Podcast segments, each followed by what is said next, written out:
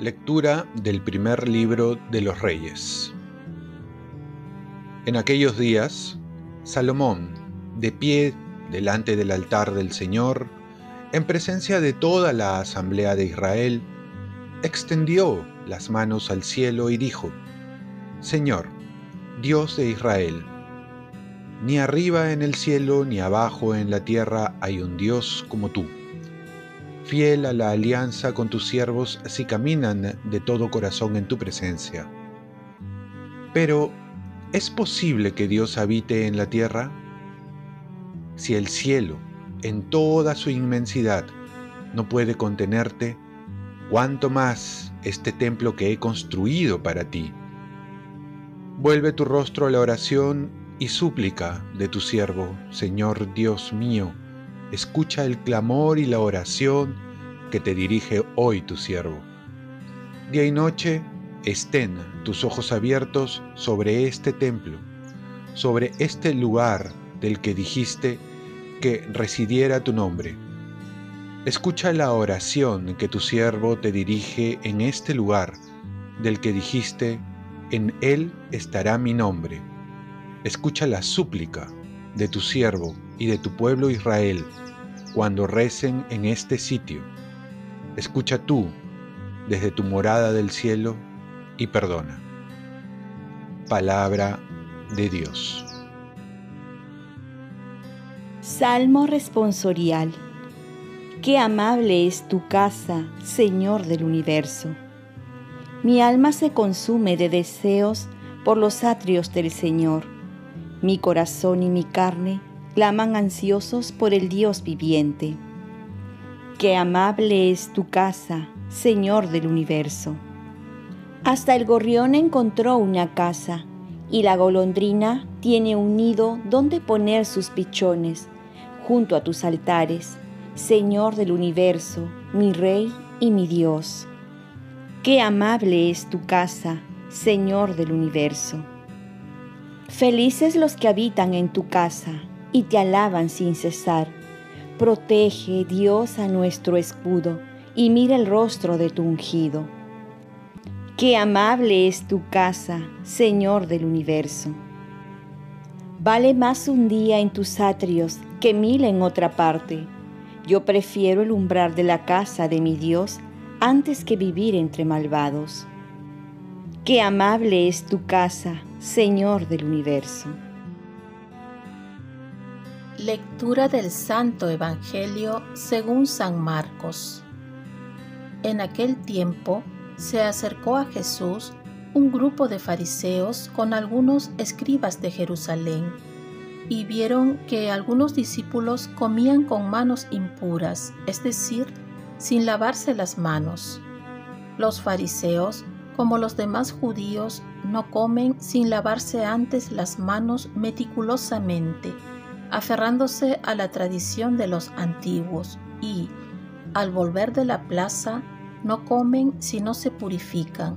Y hay otras muchas cosas que observan por tradición, como la purificación de vasos, jarras y ollas. Por eso los fariseos y los escribas preguntaron a Jesús, ¿por qué comen tus discípulos con manos impuras y no siguen la tradición de los antiguos?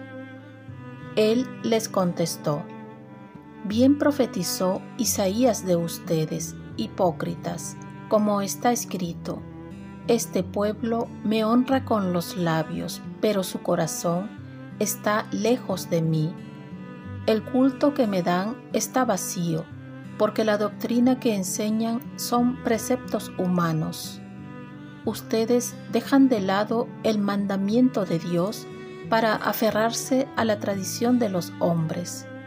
Y añadió, ustedes dejan de lado el mandamiento de Dios para conservar sus tradiciones.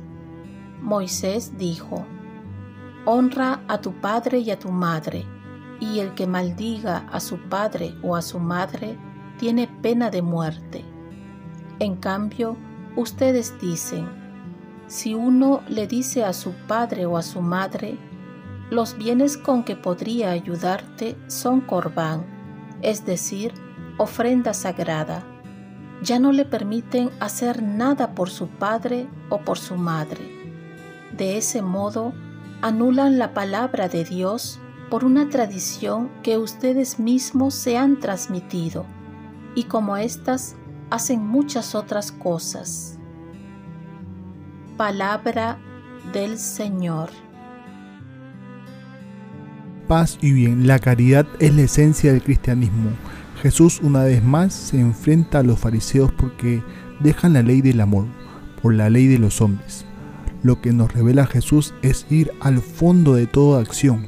Los judíos comenzaron a dar a la tradición, que era la ley oral, el mismo peso que la ley escrita, y que en esta tradición se agregaban muchas normas que perdían la esencia de la ley, que es la caridad.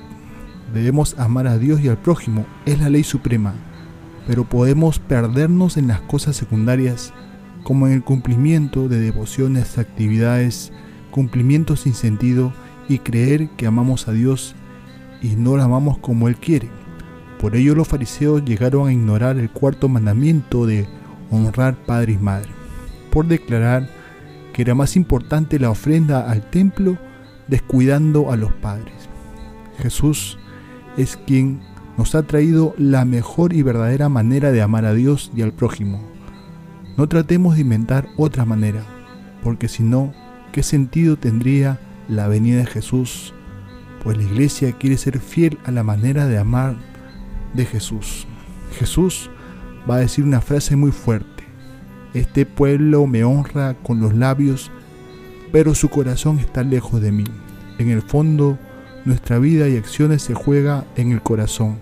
Debemos preguntarnos, ¿qué nos mueve a hacer las cosas? Si a nuestras acciones, por más grandes o mínimas que sean, nos mueve buscar el bien, estamos tomando entonces distancia con el egoísmo y nos acercamos a Dios. Ya lo decía San Pablo, si no tengo amor, nada soy y nada tengo. Y San Agustín dirá, nuestro peso es el amor. La caridad es la esencia del cristianismo. Oremos, que nuestra Madre la Virgen María nos ayude a seguir a Jesús para amarlo verdaderamente. Ofrezcamos nuestro día. Dios Padre nuestro, yo te ofrezco toda mi jornada en unión con el corazón de tu Hijo Jesucristo que siga ofreciéndose a ti en la Eucaristía para la salvación del mundo. Que el Espíritu Santo sea mi guía, mi fuerza en este día para ser testigo de tu amor. Con María, la Madre del Señor y de la Iglesia, te pido por las intenciones del Papa. Con San José Obrero te encomiendo mis trabajo y mis actividades de hoy para que se haga en mí tu voluntad y la bendición de Dios Todopoderoso, Padre, Hijo y Espíritu Santo descienda sobre ti. Cuenta con mis oraciones que yo cuento con las tuyas y que tengas un santo día.